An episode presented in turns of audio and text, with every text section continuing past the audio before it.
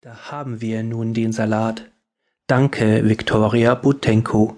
Viktoria Butenko gilt als Erfinderin der grünen Smoothies. Als sie 2004 diese Sache begann, konnte sie sich noch nicht ausrechnen, wie erfolgreich ihr Konzept einmal werden würde. Sie ist auch unzweifelhaft für die große Popularität der grünen Obst-Gemüsemischung aus dem Mixer verantwortlich. In ihrem Buch Green for Life schildert sie, wie es zu ihrer Entdeckung kam.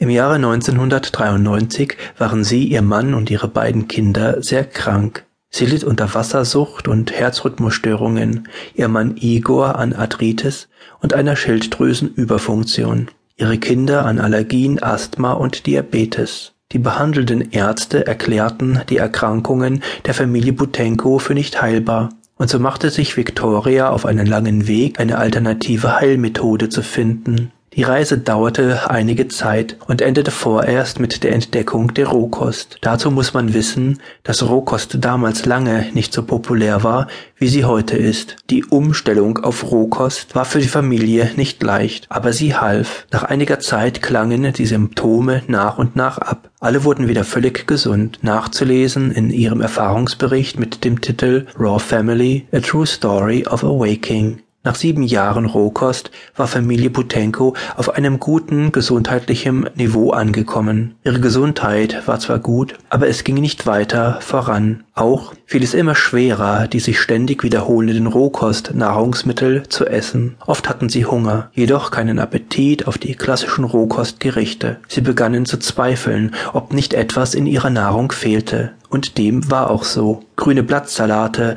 lassen sich schlecht in großen Mengen verzehren und auch sind sie schlecht verdaulich, da sie meist nur unzulänglich gekaut werden. Im Jahre 2004 erkannte Viktoria Butenko, dass sie den grünen Blattsalaten bis dahin zu wenig Aufmerksamkeit geschenkt hatte und wollte dies nun ändern. An dieser Stelle erfand sie die grünen Smoothies. Sie hatte bei ihrer Recherche zu grünen Blattsalaten viel über Schimpansen gelesen, nachdem sie entdeckt hatte, dass diese in ihren genetischen Eigenschaften zu mehr als 98 Prozent den Menschen gleich waren. Das legte die Überlegung nahe, sich die Ernährung der Schimpansen einmal näher anzuschauen. Diese Tiere haben ausgesprochen gute Abwehrkräfte und werden selten krank. So etwas wie unsere Zivilkrankheiten kannten sie nicht. Und wie sich bei näherem Hinsehen zeigte, bestand die Nahrung der Schimpansen aus etwa 50 Prozent Früchten und 40 Prozent grünen Blättern. Die Früchte machten den Unterschied. Die Idee war großartig